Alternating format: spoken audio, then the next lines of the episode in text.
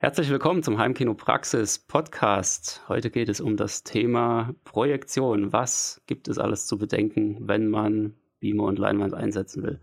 Mein Name ist Bert Kössler. Und hier ist Florian Schäfer. Legen wir los.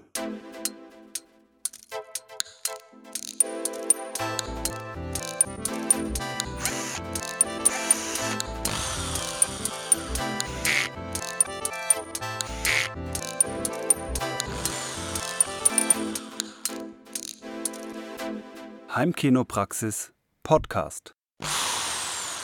Ja, Projektion, das große Steckenpferd von allen, die Heimkino so richtig äh, ja, mit Ehrgeiz und allem drum und dran angehen wollen. Ja, wenn man sich zum ersten Mal vom Bildschirm löst und eine richtige Leinwand hinhängt, damit richtig Kinofeeling aufkommt. Darum geht es heute. Und ich glaube, wir werden einige Punkte besprechen können heute, die da sehr, sehr wichtig sind. Und es sind ganz schön viele. Wir haben eine ellenlange Liste vor uns. Die auch teilweise wieder alte Folgen aufgreift von vor puh, einem Jahr oder sowas im Podcast. Wir hatten ja auch mal Beamer versus TV und was hatten wir noch? 16 zu 9 und 21 zu 9. Ähm, Eine ganze Menge genau. auf jeden Fall. Ja.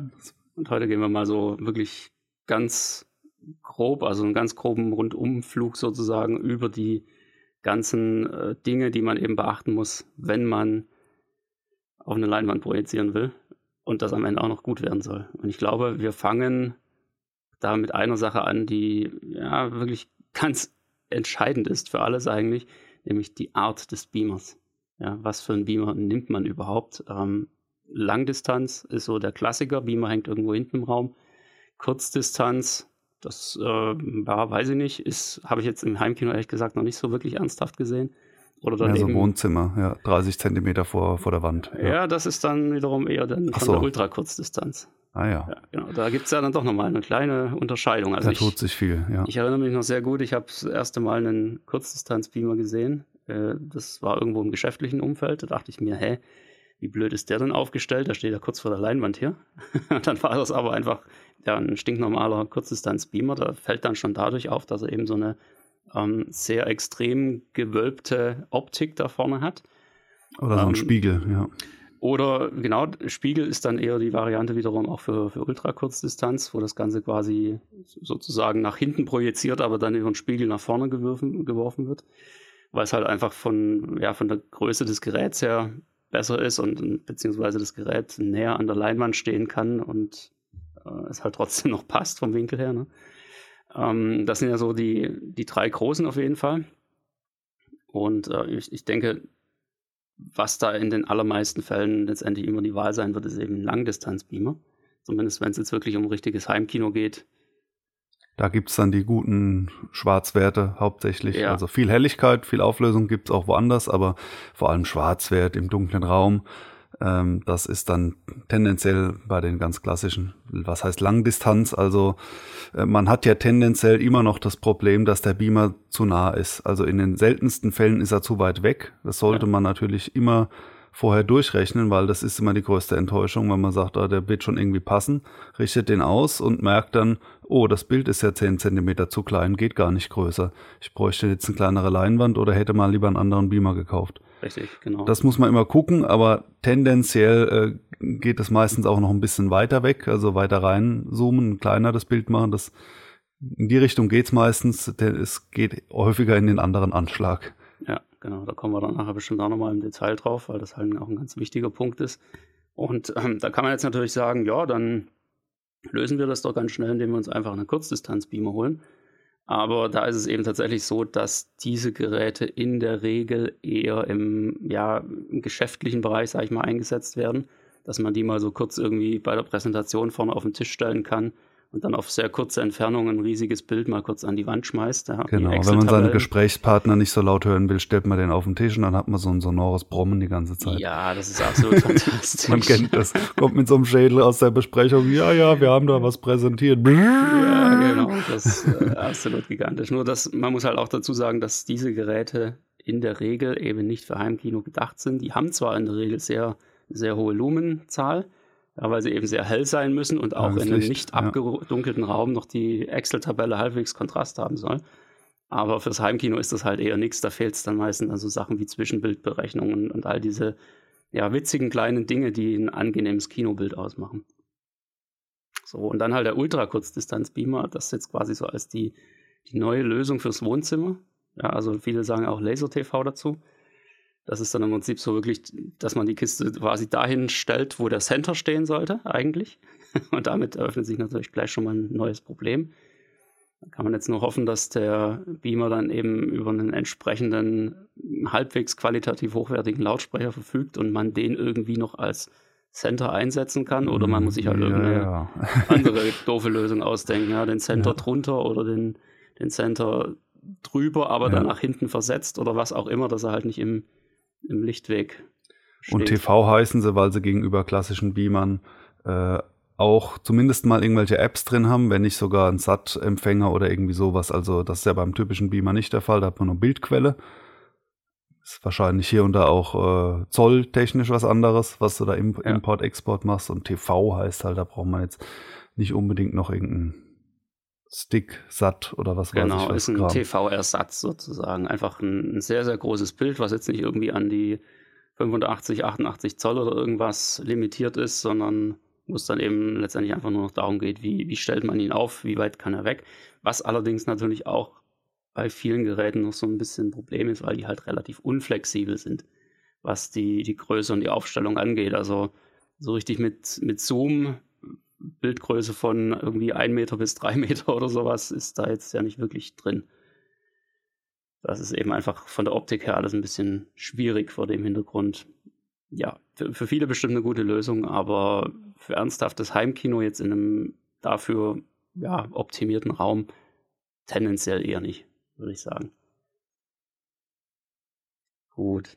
Was haben wir sonst noch so für wichtige Themen? Die Leinwandgröße ist, glaube ich, eine, eine Sache, wo ich sagen würde, das, ist, äh, das wirft auch wahnsinnig viele Fragen auf. Wie groß darf die überhaupt sein?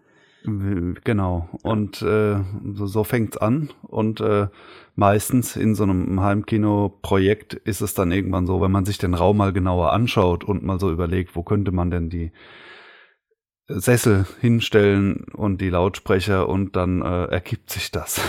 Also so äh, das komplett im luftleeren Raum zu diskutieren, das bringt gar nichts, sozusagen, ja, was wäre denn so Optimum und so weiter, weil in aller Regel ist ja der Raum vorhanden. Ja. Und, und dann geht's relativ schnell drum, so groß wie möglich.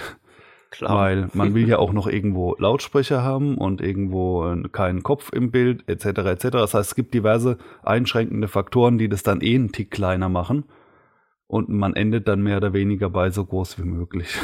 ja, ist in den allermeisten Fällen so, würde ich sagen, auch aus der Erfahrung, dass man kann eigentlich fast nicht zu groß werden. Also wenn dann so 16 äh, zu 9 mit Bildbreite von 4 Metern aufwärts, da muss man dann schon mal gucken, ob es vielleicht doch ein Tick zu groß ist, dass man nicht irgendwie das Gefühl hat, man, man versinkt jetzt gleich in so eine IMAX-Leinwand, kann natürlich auch gewollt sein, aber ähm, ja, aber den Raum musst du mir dann schon mal zeigen, wo 4 Meter breit 16 zu 9 geht. Ja, äh, kann ich dir mindestens ein Beispiel zu. Haben wir auf der Website. Kann ich auch gerne mal verlinken. Nicht ist, das mit äh, den niedrigen Decken. Nein, nein, definitiv nicht. Also das ist schon ein etwas höherer Raum, ist aber auch absolut gigantisch natürlich. Ja, aber da muss man auch ganz klar sagen, da ist der Sitzabstand jetzt nicht irgendwie nur drei Meter dann nachher. Das ist schon ein bisschen mehr dann. Ja, ja genau. Von daher geht und äh, ja, ist definitiv eine tolle Sache. Aber eine Sache, die mir zur, zum Thema Leinwandgröße einfällt, ist vor allem auch die, dass viele Leute da immer noch so ein bisschen in diesen alten TV-Konventionen denken. Nämlich, ja, wie groß ist denn dein TV? Ja, 75 Zoll. Ah, 75 Zoll, alles klar. Kann ich mir definitiv was drunter vorstellen. Ja, das heißt, warte mal, wie war das? 2,54, hm, okay, dann kann man das umrechnen, dann sind wir irgendwo bei ähm, 100, weiß ich nicht, Zentimeter. Äh, und dann ist das ja die Diagonale. Okay, jetzt gehen wir mal davon aus, dass das ein 16 zu 9 TV ist, so wie irgendwie 99 Prozent aller Geräte da draußen. Äh, dann kann man sich natürlich ausrechnen. Aber das Ganze ist dann doch ja ein bisschen ja, mühselig, würde ich mal sagen. Äh, denn ich weiß nicht, warum das immer noch so gehandhabt wird, aber ich persönlich denke eigentlich überhaupt nicht mehr in diese Richtung. Ich denke grundsätzlich immer nur noch in Bildbreite, speziell auch was Leinwände angeht. Ja, weil das irgendwo dann letztendlich das ausschlaggebende Ding ist. Die Höhe ist normalerweise nicht so der beschränkende Faktor. In seltensten Fällen ja. Aber normalerweise ist es die Breite, die einen einschränkt und nach der man das ganze System dann aufstellt. Und deshalb denke ich, sollte man doch da durchaus immer in Bildbreite denken, speziell auch bei Leinwänden vor allem. Und bitteschön in Zentimetern. Ja, also ich meine, wer sind wir, dass wir immer noch in, in Zoll denken müssen bei genau diesem Thema? Das irgendwie Quatsch. Und dann natürlich sichtbar versus nicht sichtbar. Den Rand muss man im Raum natürlich auch ja. mit bedenken. Da, an genau der Stelle wird wahrscheinlich kein Hochtöner sein dürfen dann. Äh, das ist das nächste Problem. Sondern was ist sichtbar, aber wie, wie groß nochmal fünf Zentimeter ringsrum mehr oder sowas um den Dreh.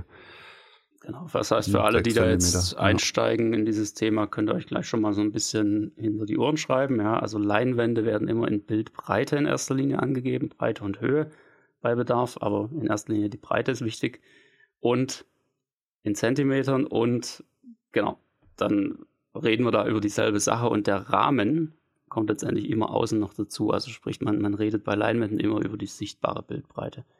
Das ist der entscheidende Punkt und, und wichtig vor allem für die Planung, für die Berechnung, was passt überhaupt rein in meinen Raum. Ja. Dann haben wir noch den Abstand, also äh, richtig, der kommt direkt äh, dahinter, ja. Von äh, von wem? Von, von natürlich der Hauptperson des Ganzen, äh, von den, den Nummer 1 Premiumplatz, äh, weil in der Regel gibt's ja aller mindestens zwei Plätze oder drei oder zwei Reihen, dann sind es ja vier, fünf ruckzuck. Und ähm, wie so oft geht man von, von so einem Idealplatz aus, selbst wenn man dann zwei in die erste Reihe setzt, also sprich, das dann genau dazwischen wäre, äh, geht man ja erstmal von einem Optimum so aus und typischerweise auch da sowas wie Stereodreieck, das bezieht sich zwar auf den Ton, aber beim Bild Bild ist es eigentlich ähnlich. Da gilt zwar tendenziell noch eher so groß wie möglich, aber es läuft dann da auch relativ schnell auf, ähm, ja, einem gleich, auf ein gleichseitiges Dreieck raus, in etwa. Ja, mal ein bisschen plus minus, ist natürlich ein Unterschied. 16 zu 9. Ähm, wäre dann bei gleicher Breite ein größeres Bild. Das heißt, je nachdem, wie der Raum beschaffen ist, vielleicht in dem Fall ein bisschen schmaler als über ein gleichseitiges Dreieck und dann bei 2,4 zu 1 entsprechend fast schon mindestens äh, das gleichseitige Dreieck vorne. Ja.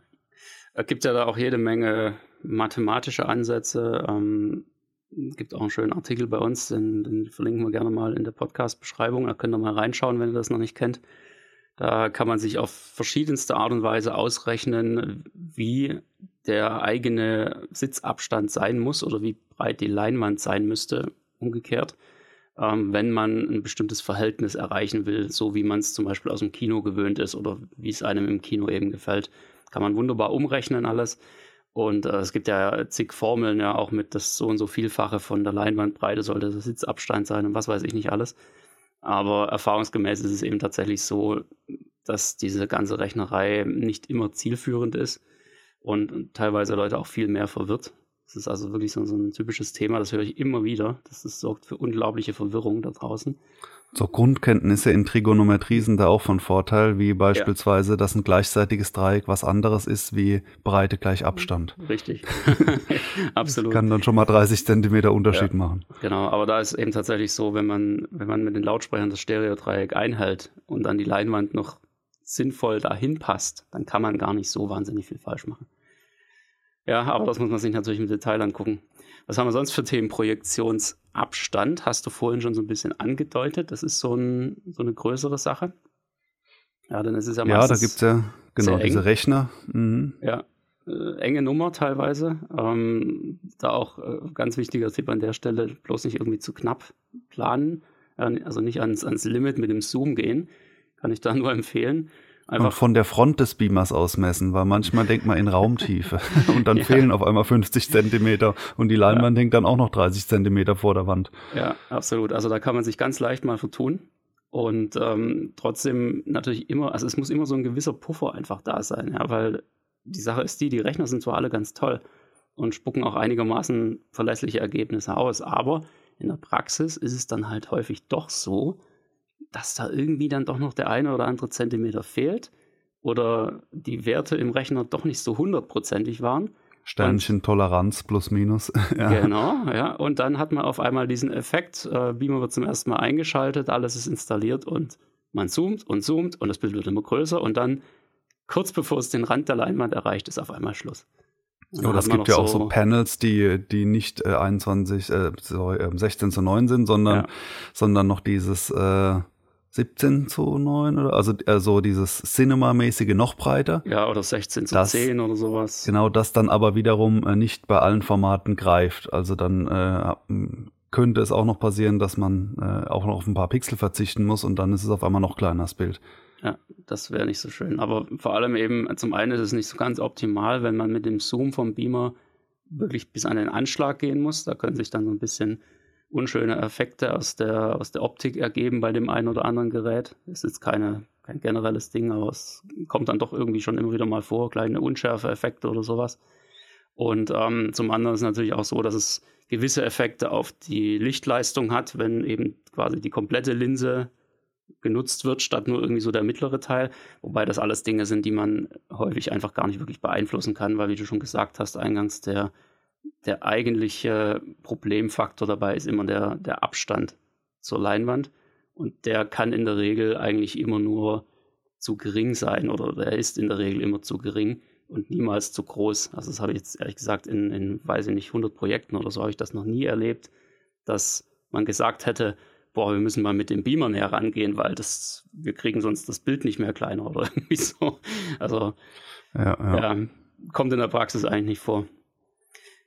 Ja, und eine Sache, die man, warum man ja auch diesen Puffer letztendlich haben will, warum man das Bild ein bisschen größer machen will, ist, ist ein ganz entscheidendes Ding, nämlich dass man das Bild überziehen kann. Also überziehen sagt man da so in der, ich sag mal, Semi-Fachsprache. Das heißt, das Bild wird etwas vergrößert, dass es so einen Zentimeter, zwei vielleicht in den Leinwandrahmen hineinläuft, ja, damit man eben da eine saubere Abgrenzung durch die Leinwand, durch den Leinwandrahmen bekommt und nicht irgendwo in irgendeiner Ecke plötzlich so ein grauer Streifen übrig bleibt oder sowas. Weil das ist halt auch sehr störend mit der Zeit. Das merkt man dann irgendwie und dann muss man da immer so hingucken. ist nicht so wahnsinnig gut. Und äh, ja, wenn man dann auch noch mit, mit Motorzoom oder so unterwegs ist, um die Formate zu wechseln, dann sollte es logischerweise auch bei allen Formaten funktionieren. Ja. Äh, wäre dann auch ganz nett. Und allein, wenn man schon von 1,85 auf 16 zu 9 wechselt und so, das sind dann auch wieder einige Zentimeter, geschweige denn äh, noch das ganz andere Format. Die sollten alle irgendwie draufpassen. Ja. Und auch ein Unterschied, aber gut, da kommen wir schon eher Richtung Beamer-Modelle, wie man die auswählt. Das wäre ja nochmal ein ziemlich äh, anderes Thema, ist natürlich, ob so ein Beamer überhaupt wieder aufgestellt werden kann, weil es gibt zum Beispiel einige Modelle, die können gar nicht seitlich das Bild verschieben. Ist oft kein Problem, aber dann muss man natürlich auch sicherstellen, dass es in der Mitte des Raumes platziert ist, das Ding. Natürlich, genau. Also so Thema Lens Shift ist es ja. Ja, also ja. auch da sollte man ja schon alleine mal schauen, dass es ein Beamer ist, der zumindest mal vertikalen Lens Shift hat, dass es das Bild hoch und runter schieben kann. Denn äh, wenn das halt nicht da ist, muss man sich ja auf die gute alte, nee, auf die, Entschuldigung, auf die schlechte alte Keystone-Korrektur verlassen. Ja, die das dann quasi auf dem elektronischen Weg wieder entzerrt das Bild, also vorab entzerrt, damit es dann durch die falsche Projektion wieder richtig auf, dem, auf der Leinwand landet. Aber dabei hat man halt diese typischen Effekte, dass da einfach zum einen mal Pixel verloren gehen und äh, zum anderen eben das Bild permanent umgerechnet werden muss, was dann halt spätestens bei geraden, feinen Linien in der Regel in so leichten Treppcheneffekten und, und so, so partiellen Unschärfen irgendwo endet und das fällt eben schon auf. Also jetzt nicht bei, bei jedem Bild, bei, bei normalen Filmbildern in der Regel weniger, aber sobald halt irgendwelche Menüs angezeigt werden oder irgendwelche geraden Linien und, und klaren Kanten, da fällt das halt schon ziemlich ins Gewicht. Deshalb Lens Shift vertikal immer eine gute Idee, Lens Shift horizontal, klar, wenn es geht, top, ansonsten muss halt der Beamer genau in die Mitte. Ja. Ja, aber eine andere Sache, äh, gerade wenn wir es auch, um nochmal auf den Projektionsabstand zurückzukommen, wenn es diese Probleme dann eben gibt, also dass man einfach mit dem Beamer nicht weiter weg kann, obwohl man es eigentlich müsste. Da gibt es ja dann auch noch diverse nette kleine Spielereien, wie man das nochmal ein bisschen verbessern kann. Ja, da kann man zum Beispiel den Projektionsweg quasi künstlich verlängern, indem man über einen Spiegel geht beispielsweise. Ja, also irgendwo hinten einen, einen Spiegel im 45-Grad-Winkel anbringen und dann den Beamer beispielsweise senkrecht an die Wand hängen oder sowas in der Art. Ähm, muss man natürlich gucken, ob das Modell das wirklich zulässt. Und auch beim Spiegel gibt es da einige Dinge zu beachten. Also es darf jetzt nicht einfach. Oberflächenspiegel. Ja. Oberflächenspiegel, ja, gutes Stichwort. Ähm, es darf jetzt nicht irgendwie hier der Badezimmerspiegel sein. Das sind alles so Dinge, die man da ein bisschen beachten muss. Ist also definitiv jetzt nicht ganz so einfach wie den Beamer einfach mal kurz an die Decke zu klatschen, aber machen kann man das durchaus. Und ich habe schon einige Projekte gehabt, wo das so ein bisschen die Bildgröße oder die gewünschte Bildgröße letztendlich dann gerettet hat. Statt da zu sagen. Klar, man hat dann quasi den, den Ausgangspunkt an der Wand, der ist dann nicht mehr wie vorne am Beamer, sprich, der ist dann nur ein paar Zentimeter vor der Wand. Der Beamer genau. ist noch ein 70 Zentimeter weiter unten. Also ruckzuck hat man einen ganzen Meter gewonnen. Ja, genau. Oder mehr. Ja. Genau, das ist, kommt immer ganz drauf an, wie man es letztendlich montieren kann. Gibt ja auch verschiedene Lösungen. Auch wenn man jetzt den Beamer nicht senkrecht hängen darf, kann man es irgendwie noch seitlich machen. Hat alles seine Vor- und Nachteile, alles gewisse Probleme auch wieder, die das wieder aufwirft. Aber ähm, es ist halt manchmal einfach so das, das rettende Ding. Und eine Alternative, das äh, ist auch ein ganz interessantes Thema, ein Anamorphot. Also eine anamorphotische Linse, die quasi das Bild in die Breite zerrt. Ja, wo, was jetzt in erster Linie mal nur für tatsächlich 21 zu 9 Projektionen in Frage kommt, also auf eine 2,4 mhm. zu 1 Leinwand. Ähm, das heißt, der, der Beamer verzerrt das Bild zunächst mal vor, also er zieht es in die Höhe und die anamorphotische Linse zieht es dann wieder in die Breite und damit geht der Beamer quasi über seinen Projektionswinkel, über seinen maximalen Projektionswinkel hinaus und man kann auf der gleichen Distanz nicht nur ein 16 zu 9 Bild, sondern tatsächlich ein in, in die Breite vergrößertes 21 zu 9 Bild hinbekommen. Was nicht ganz billig genau. ist. Ja, so ist das. Das ist der Haupt, das Hauptminus. Also Installation ist auch nicht unbedingt ohne, aber das geht schon irgendwie. Das, man darf es halt nicht jeden Tag umstellen, wird ja. man irgendwie hinbekommen. Aber es gibt natürlich auch irgendwelche alten Museumsstücke oder so, die das können die dann, ja, gibt's ja gerade ein neues äh, Video und Artikel, die dann auch diese Curved-Leinwand-Problematik äh, dann mitbeheben, aber die, die neuen hochwertigen, äh, die haben keine sonstigen Verzerrungen und ist ruckzuck so teuer wie ein, wie ein Beamer selbst. Also auf jeden Fall vierstellig, was sowas kostet. Ja. Mal irgendwelche totalen alten Gurken ausgenommen, aber selbst die wird's nicht für 50 Euro geben. Absolut nicht. Muss ja auch größer sein als die eigentliche Beamer-Linse, also das ist jetzt nicht so eine so, so ein Mini-Fotoobjektiv oder sowas, genau, was man da vorpackt, Lupe. sondern das ist schon so ein Op Optikteil für einen kleinen speziellen Markt und, äh, und dann haben die, also ist ein Fachthema für sich, die haben natürlich einen festen Stauchungsfaktor, der aber oft nicht zu dem äh, passt, was man einstellen kann, weil man muss ja das vorverzerren, dass es wieder passend wird und oft äh, kommt es so fast passend raus. Man kann es also nicht stufenlos bis auf die Nachkommastelle aufeinander justieren. Ja. Ist auch nicht bei jedem Anamorphoto etc. etc., aber ist natürlich schon ein bisschen mehr advanced gegen so ein Plug and Play, dass man sich einfach den passenden Beamer, sag ich mal, kauft. Absolut. Von daher auch jetzt nur in sehr, sehr seltenen Fällen zu empfehlen. Da sollte man schon schauen, dass man es irgendwie erstmal anders gelöst bekommt, wenn es irgendwie geht. Ja, anderes wichtiges Thema, das mir da auch immer einfällt, ist dann eben der, der eigentliche Projektionsweg, also sprich der Lichtkegel vom Beamer auf die Leinwand. Das ist so ein, so ein ganz großes Ding, wo wahnsinnig viele Sachen schiefgehen können. da hat man schon auch die tollsten Sachen. Und das sind auch dummerweise so mit die Dinge, die am, am ärgerlichsten sind, wenn da irgendwas schief geht. Meiner Meinung nach, ja, weil das ist, ich meine, was könnte alles passieren auf dem, auf dem Lichtweg? Es könnte irgendwas da drin sein, was dann eben stört, was einen Schatten wirft. Ja, das ist in erster Linie können das mal Köpfe sein.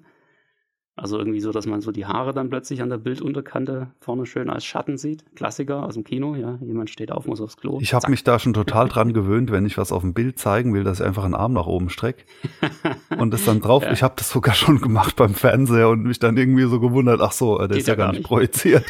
okay. Sehr schön. Ja, dafür kann man es natürlich dann nutzen, das ist klar.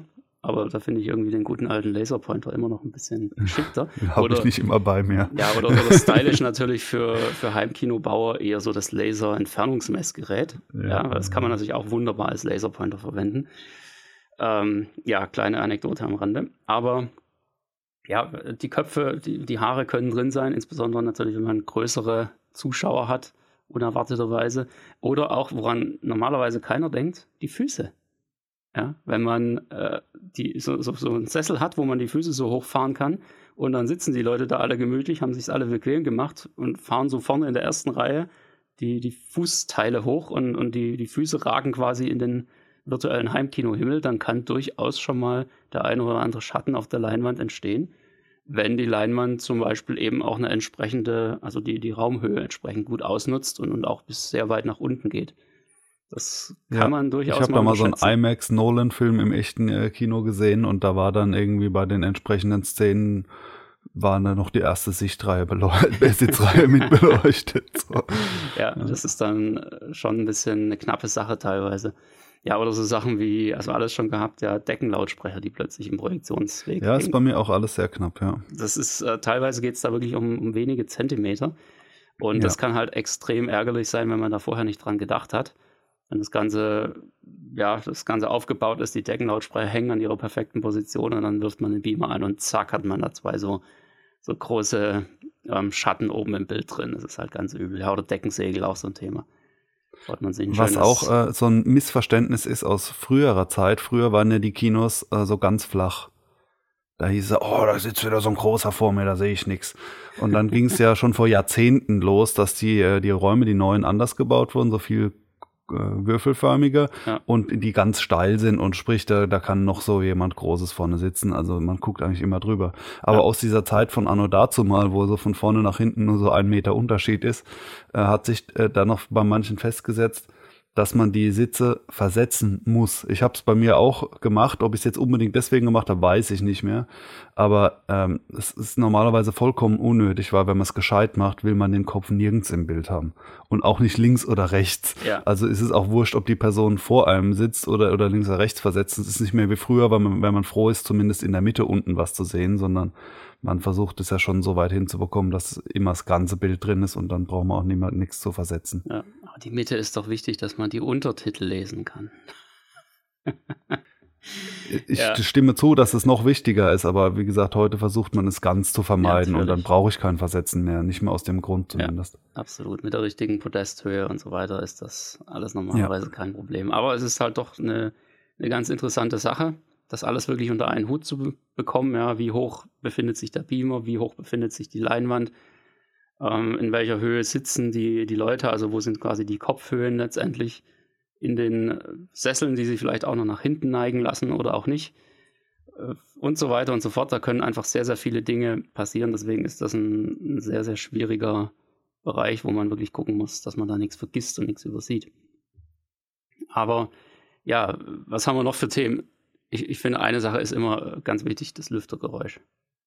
Ja, den Beamer rausstrahlt. Ja, kann ich gar nicht mehr so, so sehr mitfühlen, weil ich seit vielen Jahren ja an die Stille an der Stelle gewohnt bin.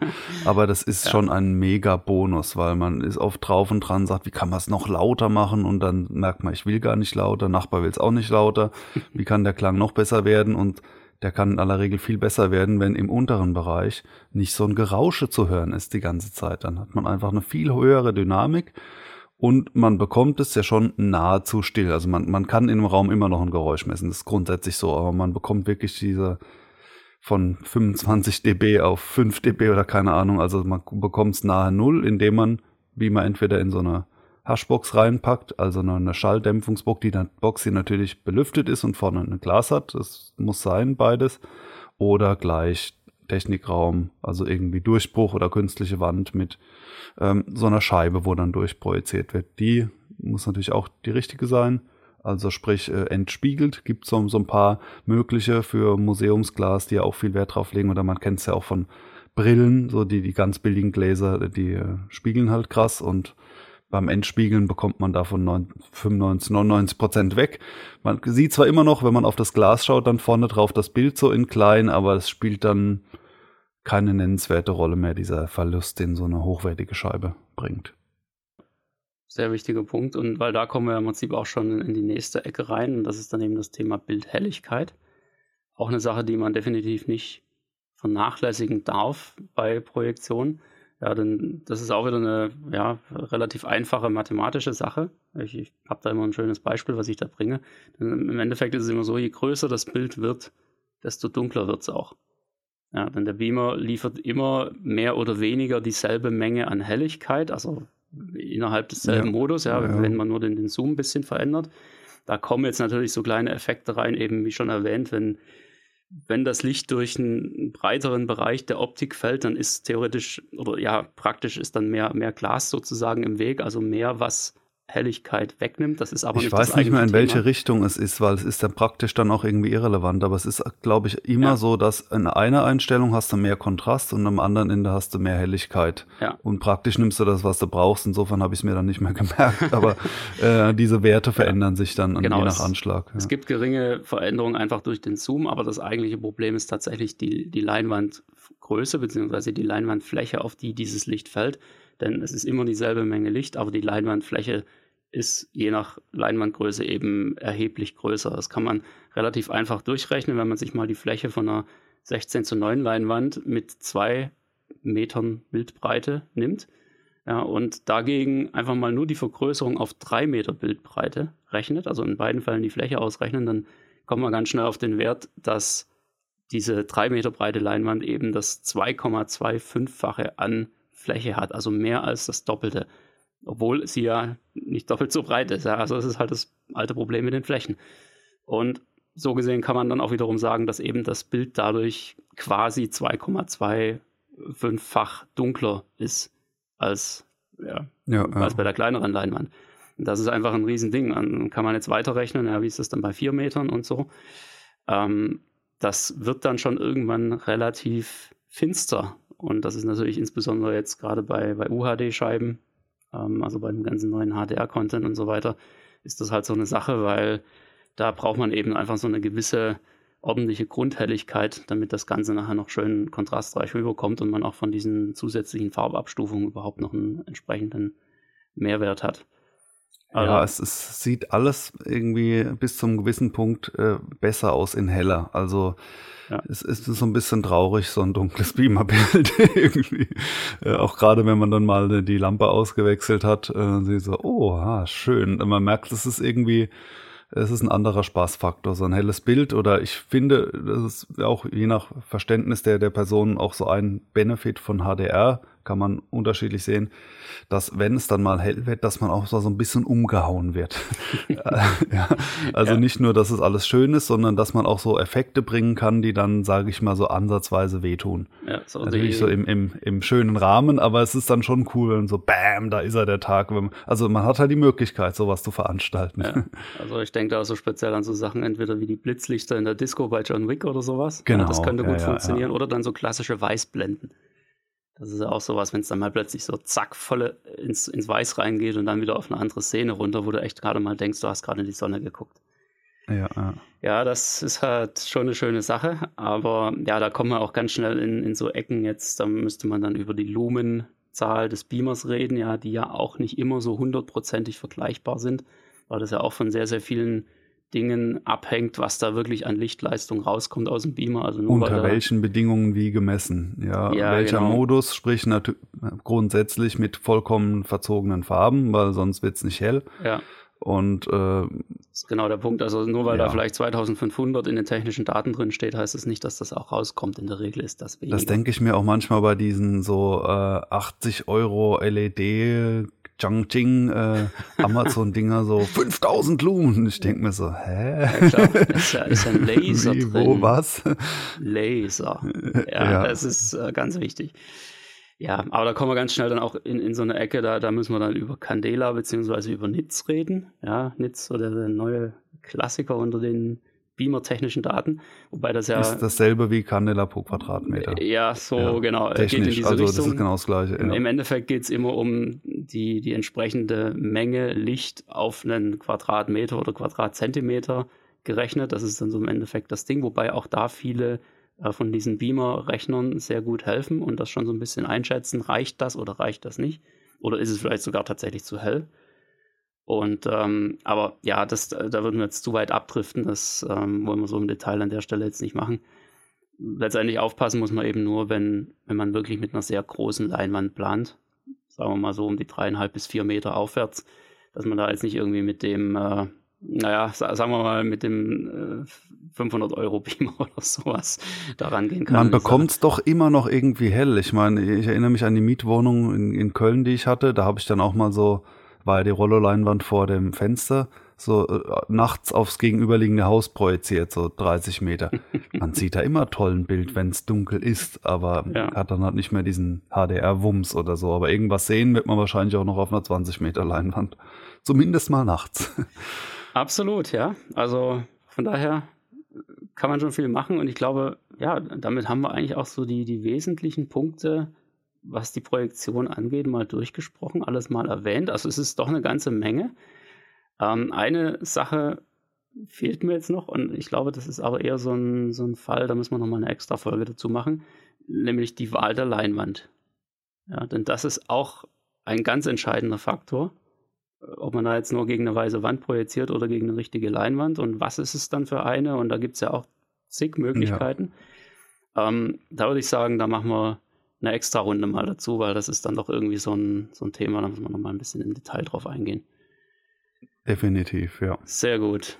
Ja, schön. Das ist auf jeden Fall äh, eine super Sache. Ich hoffe, das hat jetzt einigen so ein bisschen ähm, ein paar Anregungen gegeben, um da auch äh, das ein bisschen einschätzen zu können, auf was man da alles achten muss. Bevor wir jetzt gleich einen super tollen Til äh, Filmtipp machen, ähm, auch an der Stelle jetzt nochmal kurz der Hinweis so in eigener Sache. Ähm, die Tore zum Heimkinopraxis Club stehen immer noch offen, ja, immer noch. Also ich, ich sage das bewusst so, weil ähm, wir so einen Wahnsinnszulauf hatten, jetzt so in den ersten zwei Monaten, dass ich echt schon überlegt habe, ob wir die Anmeldung nicht mal eine Weile abschalten. Ähm, ja, um, um da einfach den Mitgliedern auch ein bisschen die, die Luft zum Atmen zu geben und in Ruhe anzukommen. Aber ja, ist vielleicht jetzt noch so die Gelegenheit, in den Club reinzukommen. Ähm, ihr bekommt im Heimkino Praxis Club Zugang zu einer ja wirklich einzigartigen Heimkino-Community. Ähm, also sowas habt ihr definitiv im Netz noch nicht gefunden. Ähm, die Atmosphäre ist einfach gigantisch und ähm, ihr bekommt da außerdem Zugriff auf jede Menge zusätzliche Inhalte in unseren Artikeln. Äh, also Nichtmitglieder sehen das dann nur, äh, was da eben so über Google zu finden ist. Und ähm, das ist zwar auch schon eine ganze Menge, aber für unsere Clubmitglieder haben wir da einfach viele Artikel nochmal stark erweitert, gehen noch tiefer in die Details rein, ähm, geben noch genauere Anleitungen zu diesen Themen. Und ja, da das setzen wir dann einfach auch in den größeren Clubpaketen nochmal fort, setzen dann noch eins drauf. Ähm, zum Beispiel mit unserem Premium-Paket bekommt ihr da einfach zusätzlich noch ähm, regelmäßig neue Inhalte in Form von zum Beispiel Videos, ja, die gewisse Sachverhalte rund ums Heimkino noch detaillierter erklären. Und ihr habt die Möglichkeit, unsere Videokurse aus der Heimkinopraxis Akademie mit ja teilweise erheblichem Mitgliederrabatt zu bekommen. Und ja, in, in unserem Ultimate-Paket bekommt ihr dann die Gelegenheit, an unseren zweiwöchigen Live-QA-Termin teilzunehmen, wo ihr einfach mich persönlich dann kennenlernt, wo ihr andere Mitglieder persönlich kennenlernt, wo wir uns live austauschen können, ja, so ganz gemütlich vom Sofa aus, ähm, wo ihr einfach nochmal ja, alle eure Fragen loswerden könnt. Und ja, wenn euch das noch nicht reicht, dann könnt ihr mir im Prinzip sogar Fragen per E-Mail stellen. Also ist alles mit drin. Ähm, deshalb, ja, letzte Chance jetzt möglicherweise, das ähm, jetzt nochmal so ein bisschen zum, zum Einstiegspreis zu bekommen heimkinopraxis.de slash Club. Da könnt ihr euch anmelden und dann geht es auch direkt los und ihr bekommt sofort Zugriff auf alle Features, die da in eurem Paket drin sind. Das einfach nochmal so als Hinweis. Und ich glaube, jetzt gehen wir zum Filmtipp über.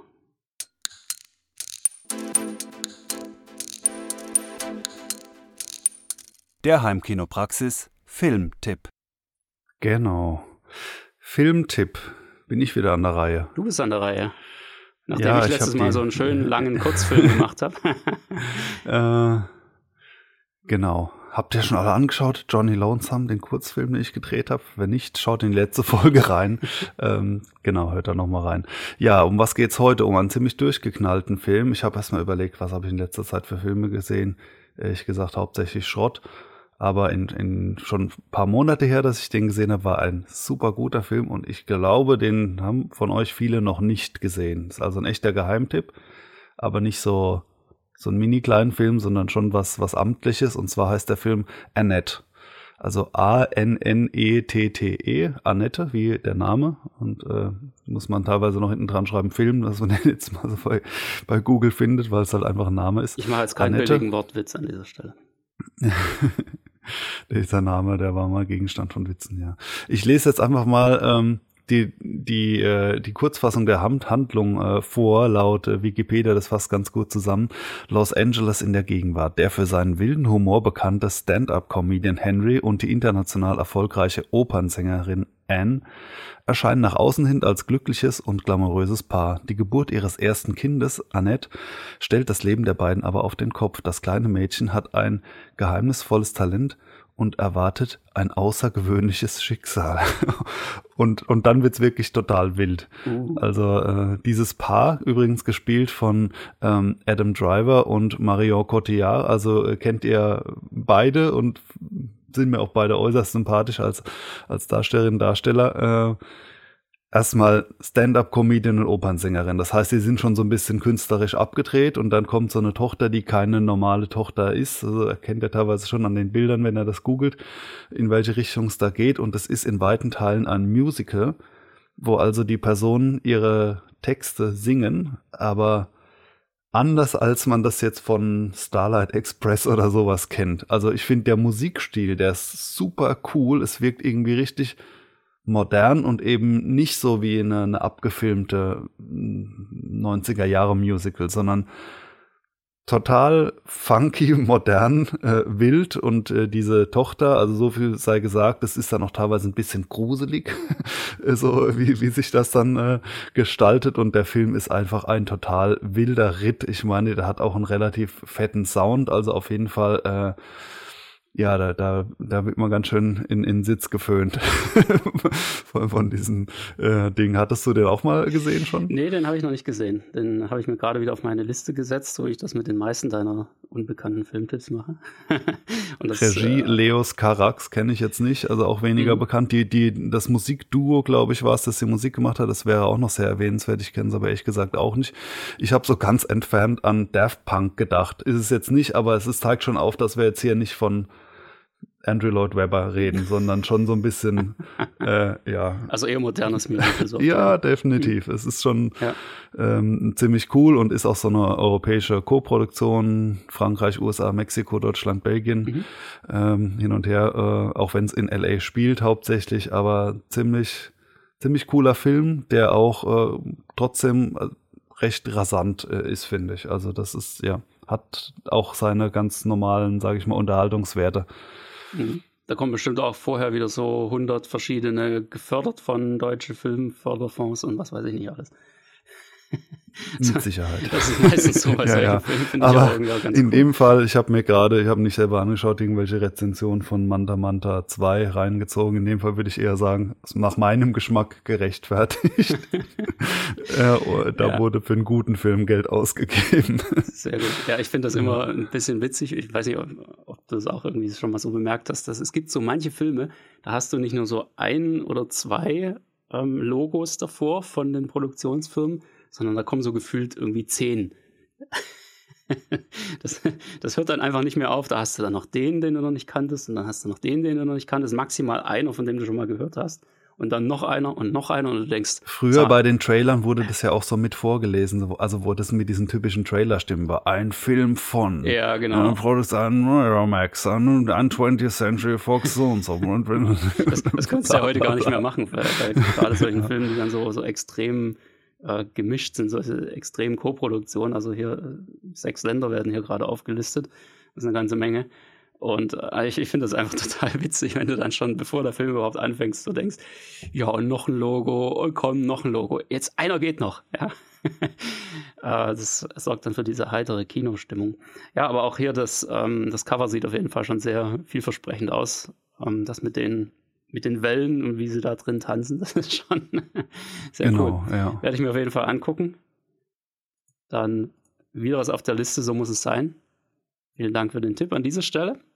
Und ja, wir hoffen, dass ihr heute eine Menge coole Infos wieder für euch rausgezogen habt, dass ihr das Thema Projektion, falls ihr es gerade angeht, vielleicht doch noch mal etwas mehr im Detail überdenkt, um da einfach keine Fehler zu machen, dass da nichts schief geht. Und ansonsten, wenn da irgendwelche Unsicherheiten bei euch aufkommen, dann meldet euch gerne mal, dann können wir auch gerne mal kurz eine Runde auf euer Projekt werfen und schauen, ob wir euch da irgendwie weiterhelfen können.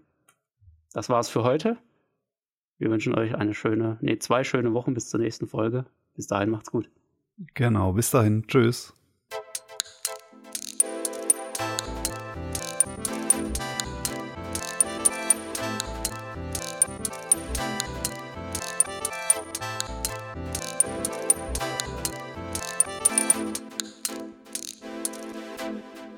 Der Heimkinopraxis Podcast, präsentiert von www.heimkino-praxis.de, der Seite rund ums Heimkino.